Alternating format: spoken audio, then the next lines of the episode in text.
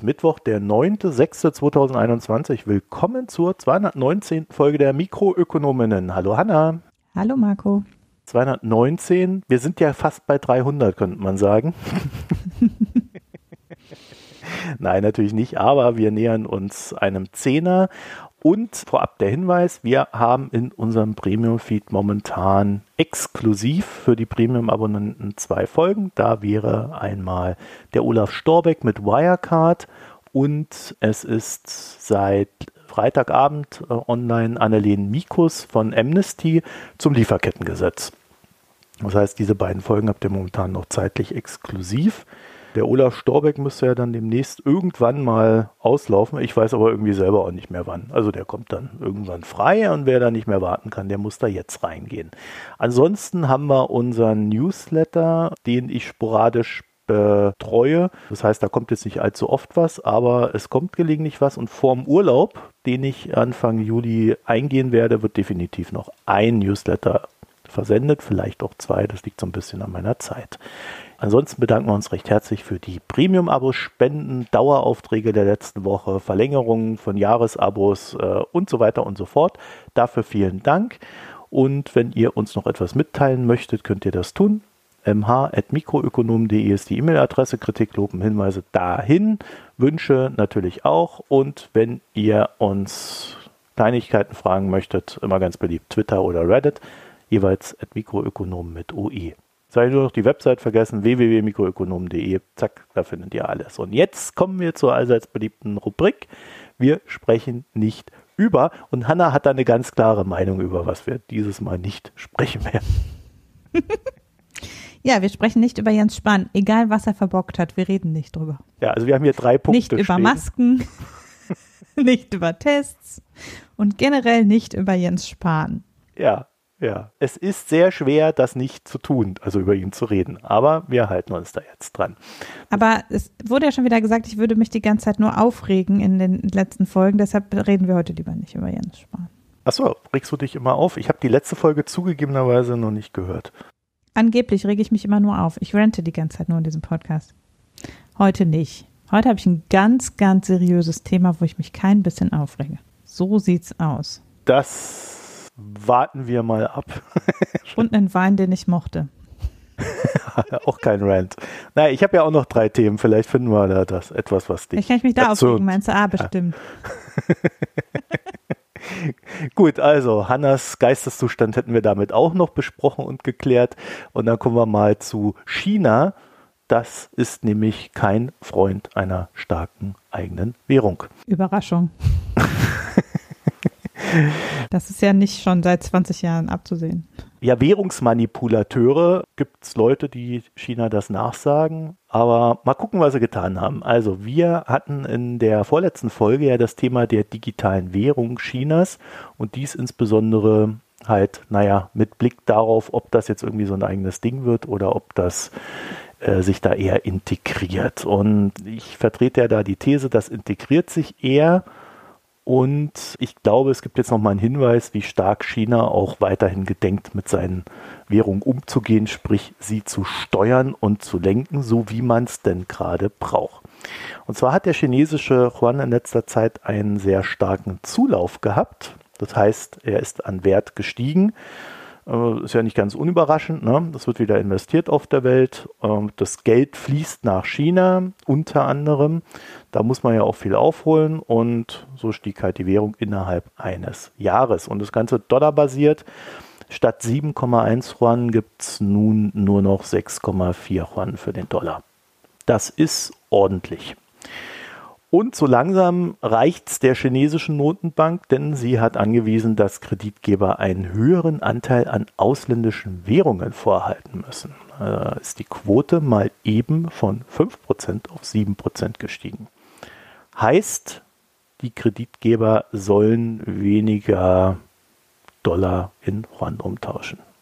Das Ziel des Ganzen ist, die Liquidität in diesen Währungen zu verbessern sprich die Notenbank zu entlasten, die ja dann immer dagegenhalten muss, wenn es so eine Bewegung gibt, damit das alles nicht aus dem Ruder läuft. Und man schätzt, dass da 20 Milliarden an Fremdwährungsliquidität aus dem Markt genommen wird. Also, hm. dass die Notenbank weniger zu stemmen hat. Der Trade-off des Ganzen bei steigenden Rohstoffpreisen wird so die Belastung der chinesischen Fabriken weiter steigen und die Währung kompensiert die Preissteigerungen dann gegebenenfalls nicht mehr. Das wird dann natürlich ähm, dazu führen, dass da das eine oder andere Unternehmen nicht gerade erfreut ist.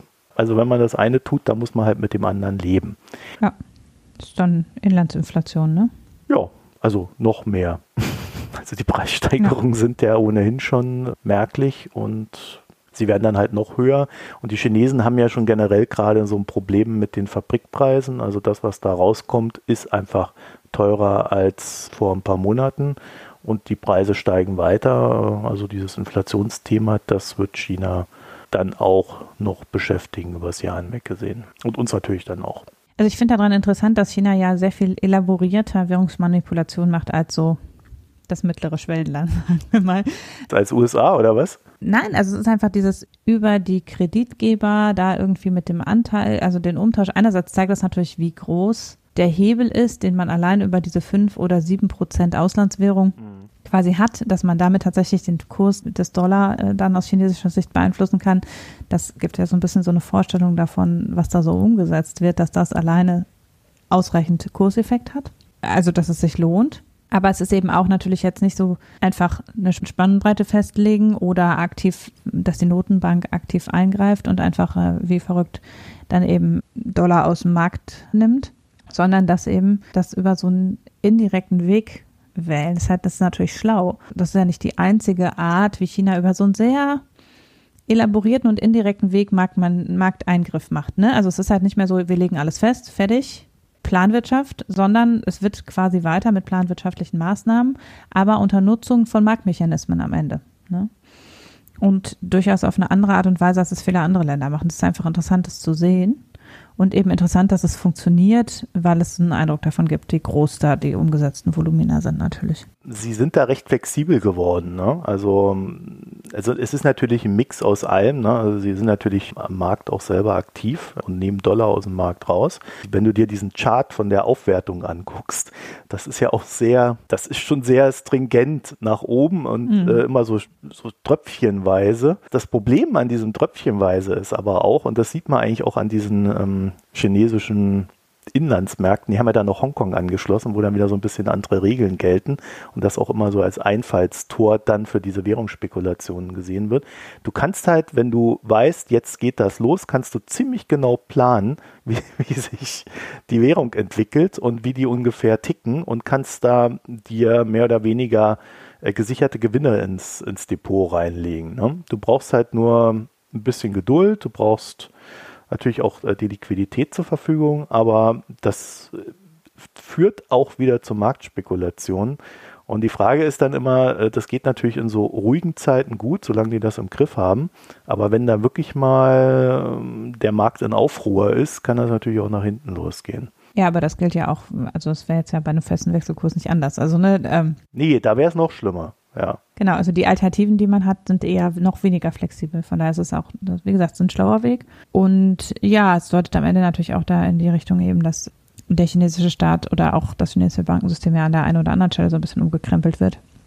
Also die Notenbank und auch die größeren Banken. Schon auch, glaube ich, mit dem Ziel, es ein bisschen resistenter am Ende zu gestalten. Mhm. Ich habe noch eine kleine Ergänzung zur letzten Woche, die an der Stelle eigentlich auch ganz gut reinpasst. Und zwar hatten wir ja äh, vorletzte Woche. Ich hatte ja so ein bisschen die These geäußert, dass eigentlich einer der großen Gewinner der letzten Jahre äh, der Euro war, weil er doch sehr viel Handel auf sich ziehen konnte. Und man sieht jetzt an Russland, die ähm, ja gesagt haben, äh, wir haben keinen Bock mehr auf Dollar, wir wollen das alles wegbekommen mit dem Dollar und wir wollen jetzt mhm. auch die, und da sind sie ja tatsächlich recht aktiv dran, wir wollen jetzt auch den Handel zunehmend weg vom Dollar. Bei Rohstoffe werden ja eigentlich in Dollar gehandelt und sie wollen einfach raus. Und man sieht jetzt schon, dass 40 Prozent dieses Handels, der ja stattfindet in Russland, dass der halt eurobasiert ist. Also mhm. wenn du aus dem Dollar rausgehst, dann hast du als Hauptwährung eigentlich nur noch den Euro und ja. ein bisschen China. Und es spricht so ein bisschen gegen diese These, ich hatte das mit Mark Ditley letztens auch nochmal auf, auf Twitter diskutiert, es spricht so ein bisschen gegen die These, dass äh, nun gerade die Chinesen die großen Gewinner dieser Umbrüche sein werden. Und, ähm, also die werden natürlich zulegen, aber ich würde eher darauf tippen, dass der Euro derjenige ist, der am meisten profitiert. Das Problem ist bloß, das muss dann natürlich auch wirtschaftlich hinterlegt sein, sonst haben wir hierzulande oder in unserer Region dann eher ein Problem mit einer zu hohen Währung vom Wert her. Das Problem, was der Dollar in manchen Zeiten hat, weil er eben als Reservewährung gehalten wird und sich deshalb nicht adäquat anpasst an die amerikanische Wirtschaftslage, das Problem könnten wir natürlich auch haben, wobei wir ja sowieso eine sehr heterogene Wirtschaftslage haben und es eben nicht die europäische Wirtschaftslage gibt oft, sodass sowieso der Euro oft für Teile des Eurolandes nicht ganz optimal ist im Kurs. Ja. Aber klar, natürlich, wenn sich das so entkoppelt, wenn der Euro auch, so wie der Dollar, stärker von den Rohstoffpreisen abhängig wäre und weniger stark von der Basiswirtschaftsaktivität im Euroraum, ähm, hat es natürlich birgt das, die, das Risiko, dass man über die Währung weniger Auslässmöglichkeiten hat bei, also dass ein Gestaltungsinstrument verloren geht am Ende äh, in Wirtschaftskrisen oder auch umgekehrt in, hm. in starken Boomzeiten. Und das ist ja ein Problem, was äh, für die USA schon lang bekannt ist, dass im Grunde eben über den Dollar da wenig zu holen ist, weil der Dollar eben sehr stark mit den Rohstoffpreisen schwankt. Ja, und das ist der Trade-off so einer Weltreservewährung. Also es werden mhm. ja immer so die Vorteile betont und dass die USA da äh, so viel Vorteile draus ziehen würden und alle anderen gegeißelt sind und so weiter und so fort. Aber der Trade-off ist halt, dass du am Ende halt auch dann solche Phasen durchleben und quasi auch bezahlen musst. Ne? Das ist nicht immer angenehm. Es wäre im Sinne der Gesamtstabilität natürlich, wenn das, es stärker hm. so einen Währungskorb als Weltreservewährung gäbe. Also wenn es sich diversifiziert aus dem Dollar raus und dann von mir aus ja zu, in Richtung Renminbi und in Richtung Euro und in der Zukunft vielleicht auch noch andere Währungen, weiß man nicht. Dann hat es natürlich den Vorteil, dass es nicht so nicht so durchschlägt quasi. Ja gut, die Reserven selber sind ja tatsächlich gesplittet. Wir haben ja da noch Kanada drin und so weiter ja. und so fort. Also äh, da gibt es ja schöne Übersichten beim IMF. Ja, aber die Rohstoffmärkte sind natürlich irgendwie die sind, Dollar sind in der einen oder der anderen ja, Währung. Ne? Genau. Nee, also im Handel selber ist dann natürlich der Dollar als Hauptreservewährung immer noch dominierend. Und ich glaube, das wird sich so schnell auch nicht ändern. Ja, ich meine, was man sich überlegen kann, ist, dass es so ähm, regional quasi, also dass der asiatische Raum das Südamerika wird vermutlich eher weiter auch am Dollar näher dranbleiben, so wie Russland sich jetzt eher Richtung Euro orientiert. Ne? Also es macht ja auch Sinn, das geografisch so ein bisschen auszudifferenzieren. Ja. So, dann kommen wir noch gleich zum nächsten Thema. Das ist auch mein Thema. Mhm. Und zwar CO2-Preis für Einfuhren in die EU. Das hatten wir auch vorletztes Mal. Und da gab es jetzt dann doch noch mal ein paar News vorab. Wir erinnern uns, die EU möchte Mitte Juli den ersten großen Wurf in diese Richtung wagen und äh, so eine Art CO2-Adjustierungsabgabe für Einfuhren in die EU erdenken und einführen. Man möchte einen Tusch abspielen, ja. ja, äh, mal sehen, was da kommt. Äh, sie hat jetzt jedenfalls gesagt, das ganze Zeugs, das wurde geleakt, hat Bloomberg berichtet, das soll auf Stahl, Zement und Aluminium äh, gehen, sowie dann auch auf Dünger und Elektrizität äh, im Sinne von Berücksichtigung. Also das kann dann sein, dass äh, wenn du irgendwie im Ausland für deine äh, Bananen irgendeinen Dünger verwendest, dass der anders bewertet wird als äh, Dünger von einer anderen Firma. Ja, also keine Ahnung, wie genau das dann kommt. Das müssen wir weiter abwarten. Aber das ist schon sehr interessant, weil dann wird natürlich auch im Ausland dann berücksichtigt, wenn jemand regenerativen Strom für seine Erzeugung benutzt und so weiter und so fort. Mhm. Ne? Wie äh, Bloomberg dann auch berichtet hat, sollen die Importeure beim Import in die EU so eine speziellen Einfuhrzertifikate kaufen, deren Bepreisung sich wiederum an dem EU-CO2-Preis orientiert oder vielleicht auch sogar gebunden ist. Und der Preis ergibt sich dann aus dem Mittel aller Schlusskurse von staatlichen Auktionen innerhalb einer Woche. Halleluja, also da wird einmal in der Woche ein Kurs festgelegt. Aus, was weiß ich, 27 anderen Kursen oder noch mehr. Nicht ganz dumm, alles klingt alles so im Rahmen dessen, was man erwarten kann, würde ich sagen, und was jetzt auch vielleicht nicht ganz unfair ist. Sprich, klingt erstmal gut, vor allen Dingen dann, wenn der CO2-Preis hoch ist. Vor allen Dingen, wenn er so hoch ist, dass die Einfuhren aus anderen Ländern vielleicht nur mit einem niedrigeren CO2-Preis beglückt wären, um es mal so zu formulieren. Ich habe bei der ganzen Sache noch nie gehört, was eigentlich passiert, wenn ein Unternehmen im Ausland einem höheren CO2-Preis unterliegt. Mhm. Könnte ja passieren. Also ich will jetzt nicht Durchaus. sagen, dass wir immer hier die Vorreiter sind, was Bepreisung betrifft. Nee, also die, die angedachten CO2-Preise in den skandinavischen Ländern, die ja zum Teil, also zumindest Norwegen, strebt durchaus einen höheren Preis an, als der, den wir im Moment haben. Ja, und da müsste man ja dann äh, sich mal fragen, was da eigentlich passiert. Senken die den dann? Die Frage, wie viel Stahl, Zement und Aluminium wir aus Norwegen importieren. Vielleicht, vielleicht nicht so viel, ne? aber es geht ja erstmal ums Prinzip, was dann passiert ja. in solchen Fällen. Ob die Unternehmen dann noch Geld von uns kriegen. ja, genau. Rückzahlung. Die kriegen dann Zertifikate, die sie dann wieder eintauschen können. Das oder verkaufen, ja. Für uns ist es natürlich auch spannend, weil hier so eine Art Markt und sein Zugang neu definiert wird. Und wir erinnern uns, ein paar Länder sind verärgert. Russland, die Türkei, aber auch China, Indien und die Ukraine haben derweil auch Unmut kundgetan. Ja, und da gibt es dann auch schon tatsächlich so die ersten Leute, die sagen, oh, das müssen wir vielleicht dann doch ein bisschen abschwächen, das Ganze. Und eine dieser Ideen, die es dann dazu gibt, ist so eine Übergangsphase von drei Jahren. Mhm. Weil wir ja bekanntlich so viel Zeit haben. Ja, aus 2022 wird dann schon 2025 vielleicht äh, so jedes Jahr ein Drittel CO2-Bepreisung höher. also ich weiß nicht, äh, wie das aussehen könnte, wenn man der Sache treu bleiben möchte. Spannend ist aber, dass es noch eine andere Möglichkeit gibt. Und zwar bekunden ja alle Länder der Welt, dass sie CO2-neutral werden wollen. Also fast alle. Es gibt so eins, zwei, die haben sich da rausgenommen. Syrien zum Beispiel. Ne? Mhm. Und das Vorpreschen der EU könnte dazu führen, ähm, und das ist so eine ganz heiße Kiste, die natürlich, äh, da kommen wir auch gleich zu deinem Thema, äh, wahrscheinlich ähnlich kompliziert ist. Nämlich dieses Vorpreschen der EU führt jetzt dazu, dass die ersten Leute auf die Ideen kommen, dass man ja wenn da einer schon was macht und die anderen ja auch was machen wollen, dass man sich da so abstimmt, dass alle das Gleiche tun. Mhm. Sprich, dass ein Handelsraum entsteht, in dem es eine CO2-Bepreisung gleicher Art gibt. Das kann genauso das gut ja. China beinhalten wie die USA oder eben auch die Türkei. Ne? Da werden dann alle gleichgestellt. Ja, das wäre ja begrüßenswert grundsätzlich. Also ich meine, das würde Transaktionskosten senken bei gleichem Effekt quasi. Ja, wenn das dann wie bei der Mindeststeuer bei 15 Euro landet, den CO2-Preis, dann ist aber niemandem weitergeholfen. Ne? Nee, nee. Was ich noch so interessant fand, war, dass das eingenommene Geld über die CO2-Besteuerung oder Bepreisung vielleicht im EU-Budget landen könnte. Das wiederum würde natürlich dazu führen, dass die Institutionen der EU gestärkt werden. Oder die Länder sagen dann, naja, ihr kriegt ja jetzt mehr Geld, dann müssen wir ja weniger reinzahlen. ja, trotzdem. Ja. Du hast natürlich dann was, was unabhängig ist von dem, genau. der Einigung der Länder. Aber ich tippe mal, dass das eine Idee der EU ist und dass die Länder der EU das vielleicht dann doch nochmal anders sehen. Also das Ganze steht am Anfang und ich habe dann schon so die, das Übliche gelesen. Also es muss nicht nur das EU-Parlament zustimmen, sondern auch jeder einzelne Mitgliedstaat.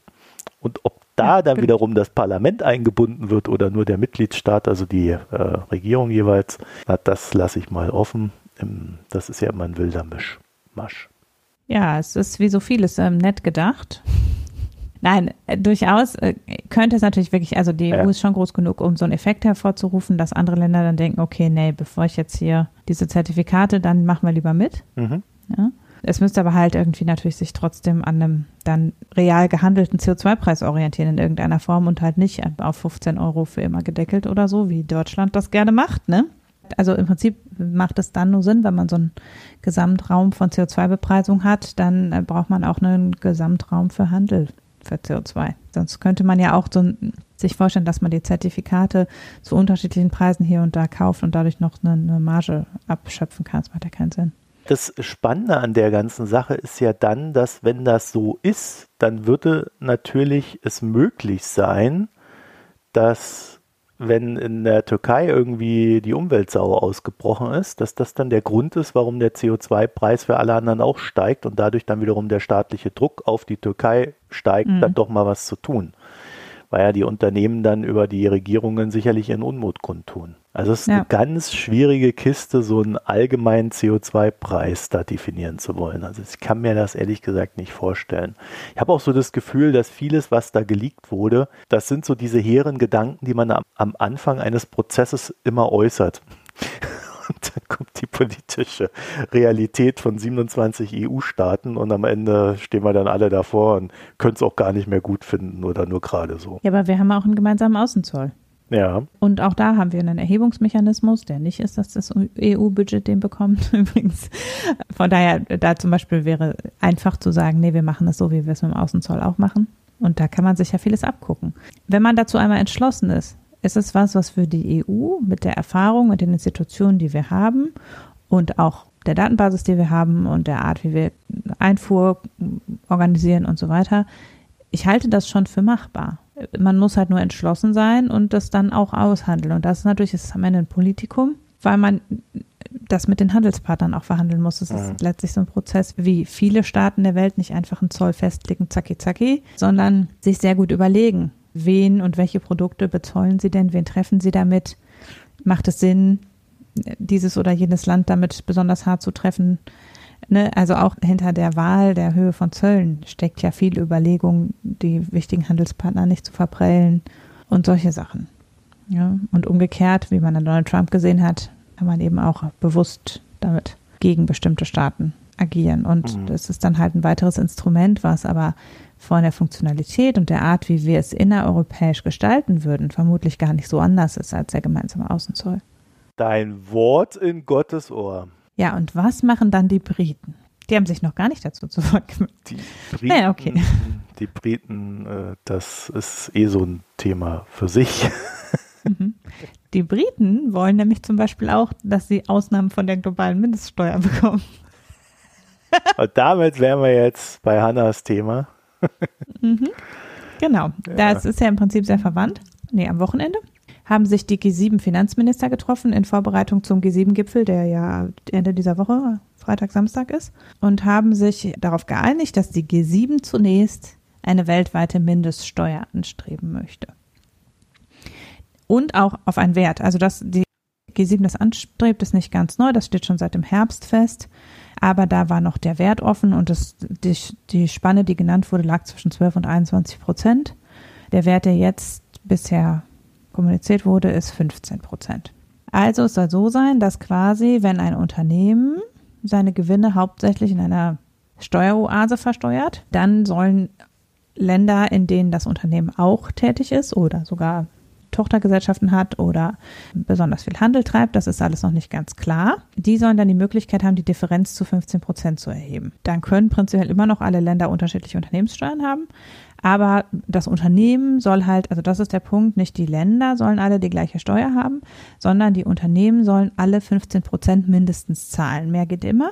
Also wenn jetzt ein deutsches Unternehmen nur in Deutschland Steuern abführt und keine Ahnung 40 Prozent zahlen würde, wäre das völlig fein. Also dann wäre wär egal. Aber wenn es eben, wenn ein Unternehmen hauptsächlich auf den Bahamas keine Steuern zahlt, dann würden eben die Länder, in denen das Unternehmen auch tätig ist, sich einigen müssen wie viel von dieser Mindeststeuer die jeweiligen Länder dann erheben, um insgesamt auf 15 Prozent Besteuerung zu kommen. Oder ob sie eben jeder den Geschäftsanteil im jeweiligen Land dann mit 15 Prozent besteuern, das ist alles noch nicht klar. Also wie dieser Prozess der Gesamterhebung abgewickelt werden soll, ist nicht ganz klar, aber eben das Unternehmen soll letztlich auf seine Gewinne 15 Prozent Steuern zahlen. Und das Ganze soll, so der Plan, aber nur auf große Konzerne angewandt werden. Im Moment ist das an den, soweit ich weiß, an den Gewinn gekoppelt und zwar an die Marge. Das finde ich ganz merkwürdig. Die Reform soll nur die ganz großen Unternehmen treffen, die eine Gewinnmarge von mindestens 10 Prozent haben. Und das halt ganz witzig, also nicht an den Gesamtumsatz oder an den Gesamtgewinn, sondern an die Marge gekoppelt. Das heißt, ein Unternehmen mit einer hohen, also das ist ja eigentlich, heißt ja nicht, dass es nur große Unternehmen trifft, sondern nur profitable Unternehmen am Ende. Also das finde ich so ein bisschen merkwürdig, dass das als Großunternehmen interpretiert wird, weil, und das ist der Punkt, Amazon nach derzeitiger offengelegter Gewinnmarge wäre nicht betroffen zum Beispiel. Jein, weil man wird, und das wurde auch geäußert, gleichzeitig versuchen, die AWS, also die Cloud-Sparte von Amazon, als eigene Entität zu werten. Ja, das betrifft auch Google und andere, dass es natürlich sein kann, dass man einzeln Teile besteuert. Das ist ja auch was, dass die Unternehmen oft gar nicht generell ihren Hauptsitz in der Steueroase haben, sondern hauptsächlich die Unternehmenstöchter, die zum Beispiel das Digital Rights Management oder ähm, bestimmte wo die Kohle liegt genau, das ist auch der Gedanke hinter der Digitalsteuer gewesen, dass man halt dahin will, wo die digitalen Werte gehalten werden. Und egal eben, ob jetzt Amazon in der ganzen Welt Verteilzentrum hat, letztlich will man halt an äh, die Teile, die Gewinn machen, ran natürlich. Ja, und da steht eben im Raum, ob man dann eine Getrenntbetrachtung ähm, nach Unternehmenssparten zum Beispiel macht. Das ist aber alles eben noch so, wird so auf der Tonspur erzählt, aber ist jetzt nirgendwo festgeschrieben. Es ist jetzt so, dass die Einigung kam jetzt nicht richtig überraschend, weil eben schon im Herbst gesagt wurde, wir streben das an und schon seit drei Jahren die G7 darüber verhandelt haben und das auch viele schon wussten, sodass das jetzt zum Beispiel nicht zu großen Protestrufen von großen Unternehmen geführt hat und auch nicht zu besonders großen Bewegungen am Markt, weil es im Prinzip war damit zu rechnen. Ne? Nur der Wert, 15 Prozent, ist jetzt neu und der Pfad der Verhandlung, der jetzt angefangen wird. Also das ist halt klar. Die G7-Staatschefs werden jetzt nochmal darüber sprechen, die werden sich aber jetzt nicht anders äußern. Dann wird es bei der G20 im Sommer angesprochen werden und man wird versuchen, die G20 an Bord zu holen. Da ist es schon lange nicht mehr so klar, dass da einhellige Meinung ist, weil es eben unter den G20-Staaten schon einige gibt, die aus verschiedenen Gründen abweichende Meinungen dazu haben. Und dann ist eigentlich geplant, das Ganze auch noch quasi weltweit auszurollen nach Möglichkeit nicht nur unter den G20-Ländern einheitlich diese Politik zu fahren, sondern unter allen 139 Ländern, die in dieser Alliance für gerechte Besteuerung im BEPS-Projekt der OECD mitmachen. Das ist das Projekt heißt Base Erosion and Profit Shifting, also wo es insgesamt darum geht, äh, die Steuerveranlagung sozusagen nachvollziehbarer zu machen und Steuerflucht insgesamt zu verhindern. Und eigentlich müssten, damit das wirklich greift, eben alle diese 139 Staaten dabei sein. Das wäre sozusagen die Idealvorstellung. Aber zunächst mal angestrebt ist jetzt eben, dass die G20 sich dazu bereit erklären. Damit hat man dann zumindest eben schon viele, die mitmachen. Aber da werden dann eben die ganzen Steueroasen nicht dabei sein. Und die müssen dann auch nichts offenlegen, sozusagen. Und dadurch ist dann die Frage, wie gut man dann tatsächlich, also wie viel Zähne das Instrument dann hat, ist fraglich. Ja, also das ist so der Weg. Der ist jetzt neu und die Höhe von 15 Prozent ist neu.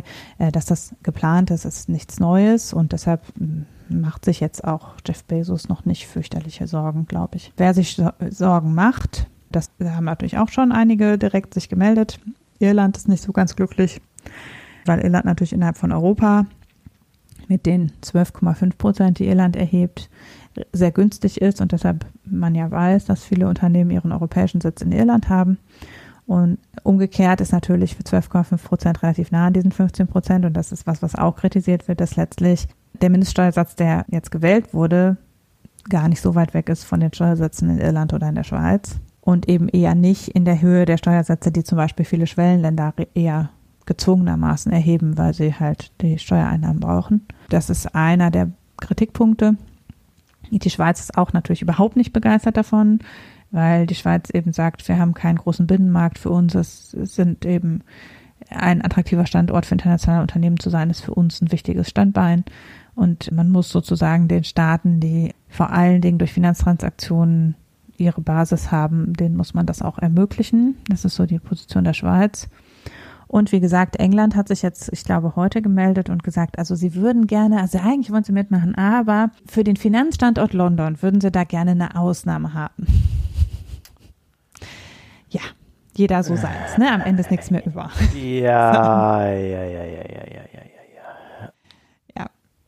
Also wenn man die Finanzbranche ausnimmt, ganz ehrlich. Also ja, ja, ja, genau.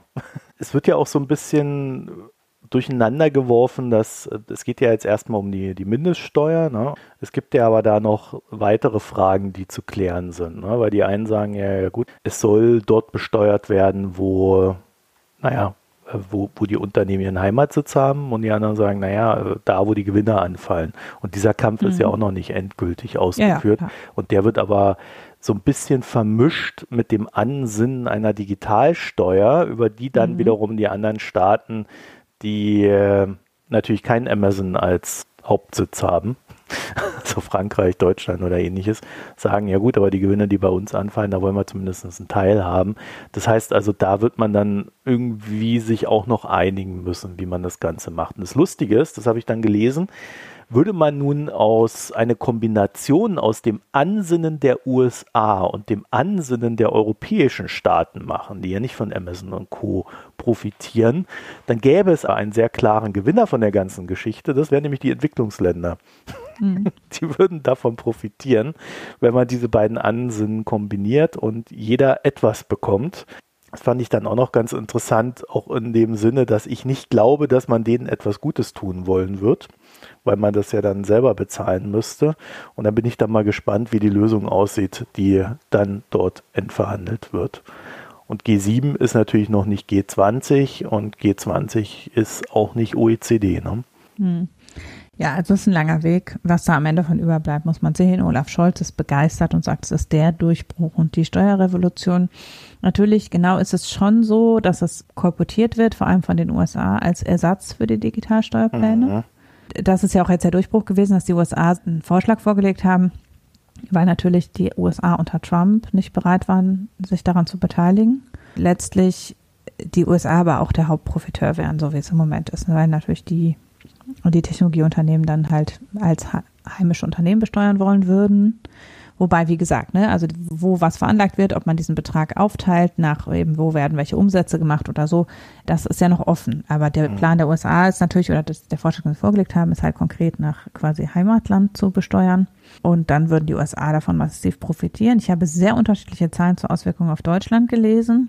Also von Clemens Fuß, der in einem ganz guten Hintergrundbericht, den ich auch verlinken würde bei der Tagesschau, eben sagt, er denkt, dass obwohl Deutschland durch Steuerumgehung Größenordnung 50 Milliarden Euro pro Jahr verliert, schätzungsweise, wir nur zwei Milliarden Euro ungefähr dadurch einnehmen könnten und es sogar Unternehmenszweige gäbe, wo uns die Steuereinnahmen dann entgehen würden, weil die nicht mehr in Deutschland besteuert würden, wenn sie einen Großteil ihres, ne, also zum Beispiel Autoindustrie, die ähm, sehr viel Produktion und auch Absatz in Entwicklungsländern oder also in Schwellenländern haben. Da wäre auch denkbar, dass die eben dann nicht mehr alles in Deutschland besteuern, äh, sondern dann eben in China zum Beispiel besteuern, besteuert würden. Und entsprechend äh, wäre da, dann äh, würde für Deutschland sogar da eher ein Verlust bei rauskommen. Umgekehrt hat Marcel Fratscher, ich habe es eben nicht mehr wiedergefunden, irgendwo gesagt, Deutschland könnte gleich 37 Milliarden Euro gewinnen und das ist halt, äh, halte ich auch für überzogen. Ich denke auch, ähm, dass wahrscheinlich der Effekt für Deutschland tatsächlich irgendwie plus minus null oder ein paar Milliarden Gewinn aber nicht viel ist. Ne? Und dass wirklich da jetzt hauptsächlich in, in dem derzeitigen Plan die USA die Hauptprofiteure sind und wir uns damit aber umgekehrt innereuropäisch natürlich einen gewissen Konflikt, also wenn man jetzt Europa weiterdenkt als eine Eurozone, einen gewissen Konflikt einhandeln, nicht nur mit Irland, sondern auch mit einigen osteuropäischen Ländern, die relativ niedrige Unternehmenssteuern haben. Auch Estland, Lettland und Litauen sind ja Niedrigsteuerländer. Ungarn hat sich schon eher kritisch geäußert. Na, es gibt ja einige, die auch nicht mal G20-Mitglied sind. Mhm die aber innereuropäisch dann natürlich schon auch ein gewisses Interesse haben und wo ich den Eindruck habe, dass es dann auch innereuropäisch eher zu einer Missgunst führen könnte unter Umständen, dass sozusagen die Kleinen überrollt werden von den Großen. Ja, das ist ja so ein bisschen aber auch die Idee, ne? dass wenn die Großen ähm, das mal regeln, dass man dann auch den Kleinen gegen ihren Willen etwas überstülpen kann. Ja, ja, klar. Aber das, das kann man natürlich. Die Frage ist, wie sich das auf Europa auswirkt, mhm. wo wir gerade in Richtung, eher in Richtung einheitliche Besteuerungspolitik gehen wollen und so weiter. Und es aber ja in Europa im Großen und Ganzen auf Konsens oder Einigung basiert und wir jetzt aber ein Instrument wählen über die G20, was ein Teil auch der europäischen Länder ausschließt und aber eben für alle dann gilt. Ne? Also es ist so ein bisschen so, wie wenn man mal eben sich auf Konsens einigt und mal kommt man mit der Route vorbei. Und ähm, das äh, ich ja. bin, also man merkt, es ist halt innereuropäisch nicht ganz konfliktfrei und wir sind aber innereuropäisch eigentlich auf einem Einigungsweg, was Besteuerung anbelangt. Also zumindest behaupten das immer alle, aber ich glaube, da wird halt auch viel ja. behauptet, ne? Also gerade ja. Irland, Luxemburg und so weiter, die äh, sagen immer, ja, ja, ja, ja, ja, ja, da müssen wir uns einigen. da müssen wir erstmal drüber reden. Das passiert aber seit Jahren nicht sehr viel in der Klar. Hinsicht. Ne? Ja. Ich habe ja so das Gefühl, es ist, war gerade jetzt ein guter Zeitpunkt, um sich auf etwas zu einigen, von dem man ohnehin weiß, dass ähm, die Einigung, die es dann hinten dran noch braucht, das Ding ohnehin noch mal in eine ganz andere Richtung schieben kann. Ja, es kann auch passieren, dass man halt bei den Steuersätzen von 10 oder 12 Prozent, die, die äh, viele der so nicht Steuerparadiese, ja. aber eben innereuropäischen genau. äh, Niedrigsteuerländer haben, dass man am Ende da rauskommt und dann ist für alle fein, außer für die Bahamas. Ne? So. Ja, also ich kann da zwei Sachen erinnern, die wir ja hier auch im Programm hatten. Einmal ähm, während Grotes Kurs war das damals hier mit ähm, mit äh, Pola Schneemelcher, dem Wolfgang Schmidt vom Finanzministerium und Johannes Becker, beziehungsweise die haben damals alle eigentlich gesagt, naja, man erwartet ja, dass man sich so bei 10 Prozent vielleicht irgendwie mal mhm. einigt. Das war damals schon Konsens, dass das nicht sehr hoch sein wird, sondern dass dann der Erfolg eher darin liegt, dass es überhaupt da ist. Mhm. Das andere Ding äh, war, dass wir dann noch eine Mikro-Uni mit dem Johannes Becker hatten. Und da hat er schon gesagt, naja, es wird nicht so sein, dass wir da groß von der Einigung profitieren, eben weil ja dann, so wie es momentan aussieht, dort veranlagt wird, wo die ihren Unternehmenssitz haben. Die Unternehmen und Amazon ist halt nun mal nicht hier, sondern in den USA. Also da wird dann eher die USA profitieren. Und genauso mhm. sieht es ja jetzt auch gerade wieder aus. Es geht immer so ein bisschen in diese Richtung, die sich schon angedeutet hat, aber jetzt kommt dann erstmal der nächste Schritt mit den G20 und dann halt OECD-Ebene. Ne? Aber das warten wir mal ab. Mhm. Warten wir mal ab. Jetzt kommen wir zu meinem Lieblingsthema. Meine Lieblingsthemen, mhm. Finanzmarktalchemie und Zocker. und zwar werden wir heute über Specs reden, allerdings nicht die große Weiterentwicklung der Specs zu Spec 2.0 oder Spark, wie man das so schön jetzt nennt. Nein, das machen wir ein anderen Mal, da will ich mich nochmal in Ruhe mit beschäftigen. Es geht um Archegos Capital, ihr erinnert euch, die mit den ja, 30 bis 50 Milliarden, die da verballert wurden. Ich glaube, irgendwie hat man sich jetzt auf 40 Milliarden geeinigt. Zumindest in den Medien, die dann bei den Banken mal eben verschwunden sind durch die Pleite. Das hat so eine, so eine Folgewirkung, ähm, die wiederum die Specs betrifft. Es gibt ein Muster, was man als Generalmuster bezeichnen kann. Wenn es mal knallt, werden überall die Zügel angezogen. Also äh, erst ist es so, hier Kredit, Kredit, Kredit, da nehme ich auch noch mal ein bisschen was mit und die verdienen auch alle gar nicht so viel, wie man immer glaubt, die Banken, sondern sie gehen einfach ins Risiko und nehmen das Geld mit. So, dann knallt es und in dem Moment ist dann plötzlich, oh, jetzt müssen wir aber aufpassen. Jetzt müssen wir die Zügel anziehen. Jetzt geben wir am besten gar niemanden mehr einen Kredit, egal was da daherkommt an interessanten Geschäften. Ja, und bei Archegos Capital gab es ja diesen Milliardenverlust, äh, über den haben wir ja auch berichtet. Und die Konsequenz daraus ist nun, dass die Prime Broker ihr Risikogedenken überarbeiten und das trifft vor allem Specs. Specs waren ja das Vehikel, das am meisten vom Leverage, also dem Hebel durch Kredit profitierte. Und zwar bekamen Hedgefonds für ihre Einlagen, die sie in so ein Spec hatten, das Neunfache an Kredit. Natürlich immer bis zu, nicht jeder, aber das Neunfache dessen, was man eingelegt hatte, das konnte man da teilweise als Kredit bekommen. So, nun werden diese Kreditlinien gekürzt und damit ist dann auch wieder automatisch weniger Geld für Specs da. Ne? Also deswegen verlieren die dann auch an Wert. Und naja, wenn es dann weniger Kredit gibt, dann kann man auch weniger investieren und äh, dann ist diese Spirale nach unten so ein bisschen da, die ihr jetzt hoffentlich nun auch kennt. Und dahinter stand natürlich so ein grundsätzliches Geschäftsmodell. Denn Specs waren für die Hedgefonds exzellent geeignet, um sich eben diese Kredite zu besorgen, denn man gibt ja Geld in so einen Spec und dann gibt es zwei Möglichkeiten. Entweder bekommt man nach zwei Jahren das Geld zurück oder es gab einen Deal. Und der Deal führt ja im Regelfall dazu, dass die Kurse steigen. Also konnten die Hedgefonds den Banken immer sagen, naja, das Geld ist ja sicher. Also entweder kriegen wir es zurück oder wir haben einen Deal und kriegen mehr. Also das, was wir da reingelegt haben, ist eine ganz sichere Geschichte. Hier die Sicherheit gibt mir Kredit. Das heißt, was kann man dann als Hedgefonds tun? A, seine Position in einem Spec teilweise über Kredit finanzieren. Man geht hin zur Bank und sagt, Also ich kaufe jetzt hier für so und so viel Geld diese Aktien von dem Spec, aber ich habe das Geld nicht. Ich habe nur ein Zwanzigstel davon. Den Rest möchte ich gerne von euch als Kredit haben. Das ist die eine Methode. Interessanter ist es natürlich, man hat die Position im Spec schon, nimmt sich einen Kredit und kauft dann an der Börse zu. Und, mhm. und dadurch steigt dann natürlich der Kurs, dadurch steigt dann natürlich auch wieder hm, die Möglichkeit, noch mehr Kredit aufzunehmen. Also man kann dann so ein bisschen die Kurse nach oben treiben. So sah das auch bei manchem Spec aus, als ob das so getan wird.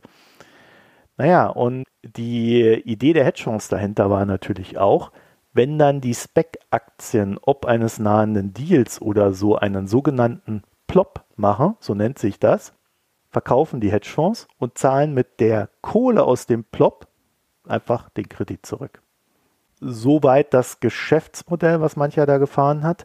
Zum Schluss noch eine schöne Zahl. 80 Prozent der Specs, die noch auf der Suche nach einem Übernahmeziel sind, notieren unter 10 Dollar. Also dem Mindestwert der Aktien. Hm. Und das ist natürlich insofern das interessant. Klingt ja vertrauenserweckend. Naja, eigentlich ist es logisch, dass du immer einen Abschlag dazu hast, weil du ja ein Risiko ja. hast, dass etwas nicht stattfindet und dein Geld in der Zeit nicht arbeitet, während überall die Börsen nach oben gehen.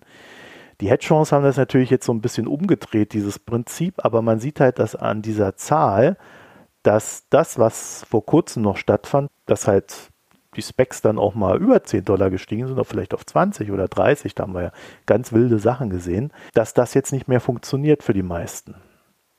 Also der Markt normalisiert sich, würde ich sagen. Auf alle Fälle würde mich eine Sache sehr nervös stimmen. Kurs von unter 10 Dollar aber ich würde auch nur dann nervös werden, wenn ich eine Bank wäre und da einen Kredit dahin gegeben hätte und äh, dessen Wert jetzt immer fraglicher wird. Und schwupp, schon vorbei mit Themen. Ja, plopp. Ähm, jetzt machen wir mal plopp und gehen rüber in den Gesellschaftsteil ab zu den Picks. Hast du denn einen Pick? Ich habe keinen. Du hast keinen. Ich habe einen Pick. Und zwar hat der Makronom einen Film veröffentlicht über die soziale Marktwirtschaft und ihre Zukunft. Da wurden verschiedene Ökonomen befragt, natürlich nur die seriösen und äh, alle anderen nicht. Also böse wollen wir nicht sein. Es gab sicherlich auch Gründe, äh, warum die anderen nicht da drin sind. Jedenfalls, ich habe den Film zugegebenerweise noch nicht gesehen. Wir weisen aber darauf hin, weil wir A, dem Makronom vertrauen und B, schon gehört haben, dass er für ein interessiertes Publikum interessant sein soll. Deswegen erzähle ich jetzt aber auch nicht mehr dazu. Mhm. Ich hätte noch einen Artikel über Specs, aber den kriegt ihr dann nächstes Mal. Und damit wären wir dann beim nicht Bier, sondern Wein. Genau. Ich habe den Wein, den ich letzte Woche schon fast besprochen hätte, aber mich dann nochmal zurückgehalten habe, jetzt mit reinbekommen. Ich habe nämlich Wein geschenkt bekommen, nicht von Hörerinnen oder Hörern, sondern Menschen, denen ich Tomaten vermacht habe. Das war also ein Ausgleichsgeschenk.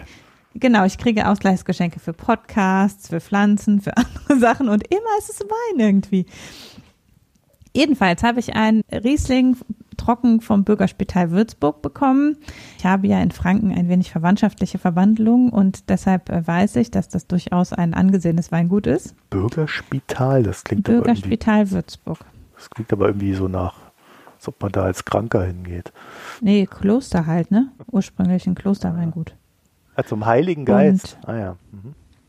Ja, und das ist also, die machen Weißweine typisch, also äh, die Rebenauswahl ist äh, Franken-typisch. Es gibt eben äh, Riesling, Müller-Thurgau, Weiß- und Grauburgunder im Wesentlichen, wenn ich das richtig sehe. Zum Teil natürlich im Boxbeutel, wie das sein muss äh, in Franken. Aber dieser war in einer äh, langen Flasche und ist ein glücklicherweise ein trockener Riesling. Ich kann ja feinherben Riesling nicht gut trinken, weil ich generell Weißwein wirklich nur sehr trocken ertragen kann. Aber der war äh, gut gekühlt, äh, sehr lecker. Schon diese Beschreibung, dass er eher kräftig, rassig und fruchtig sei. Und da wird angeben, würde auch zu Pasta, äh, leichte Speisensalate, Pasta, ja, passt schon. Also hat 11,5% Alkohol, also ist durchaus ein sommerlich trinkbarer Wein. Und ich finde auch, er ist äh, durchaus, ähm, hat durchaus Tiefe, kann man sagen. Aber für einen Riesling mh, hm, war er mir fast ein bisschen zu, mh, Ja, schwer. Also nicht schwer, wie jetzt ein Rotwein schwer ist, aber für einen Riesling fand ich ihn relativ schwer. Und auch für 11,5 Prozent. Ich habe, äh, jetzt natürlich bin ich ein bisschen verzerrt, weil ich den 100 Hügel Riesling, den ich letztes Jahr schon besprochen habe zur Weißweinzeit, der ist einfach für mich nach wie vor ungeschlagen, was einen wirklich spritzigen Riesling anbelangt. Und Riesling hat ja eigentlich so eine ganz zitronige Note und ist wirklich, ja, also trocken ausgebauter Riesling schmeckt wirklich ausgesprochen zitronig und fast säuerlich. Und äh, der schmeckte jetzt dafür eben relativ fruchtig und mh, mm, so ein bisschen, hat mehr Körper durchaus, als ein Riesling üblicherweise hat. Und ich mag Riesling, glaube ich, tatsächlich lieber so ein bisschen zitronig. Aber ist überhaupt kein schlechter Wein, sondern ein sehr guter Riesling, nur nicht so mein Geschmack. Oder vielleicht auch, wenn man einen Riesling erwartet, würde man vielleicht eine etwas andere Erwartung haben, sagen wir mal so. Aber ähm, ja, trotzdem habe ich mich natürlich gefreut und wir haben ihn gern getrunken und äh, ich kann ihn auch guten Gewissens empfehlen, insbesondere falls man sowieso mal in Würzburg vorbeikommt. Das ist sicher keine schlechte Adresse, um da mal vorbeizuschauen. Ja, das ist ja ein sehr umfassender Laden mit Pflegeeinrichtungen, Seniorenwohnen, mhm. äh, Immobilien, Weingut, äh, dann noch ein Restaurant mhm. hinten dran. Ja. Ja, ist halt. Oh, so ein kleines. Alt eingesessen, ne? Und ah, ähm, immer weiterentwickelt. Aha. Ja, ja. Kapitalisten. dann würde ich sagen. Ich habe nämlich kein Bier heute. Ich habe schlichtweg nicht geschafft, irgendeins zu trinken. Ich hatte auch gar keinen Bock, ehrlich gesagt. Mir war überhaupt nicht danach. Ich habe noch irgendwie so ein, ich habe ein alkoholfreies hier rumstehen. Vielleicht lag es daran. Naja, also dann sind wir für diese Woche schon am Ende. Wir bedanken uns fürs Zuhören und schaut mal vorbei www.mikroökonom.de oben rechts Premium. Daneben Spendung für die, die die Hauptsendung unterstützen wollen und die, die anderen, die die Folgen zeitexklusiv hören möchten, dann für Premium. Ansonsten Reddit, Facebook, äh, nee, Facebook haben wir abgeschafft, Reddit und Twitter bleibt uns noch übrig. Mikroökonom ja, das war es auch schon. Vielen Dank fürs Hören. Bis bald. Tschüss. Danke. Tschüss.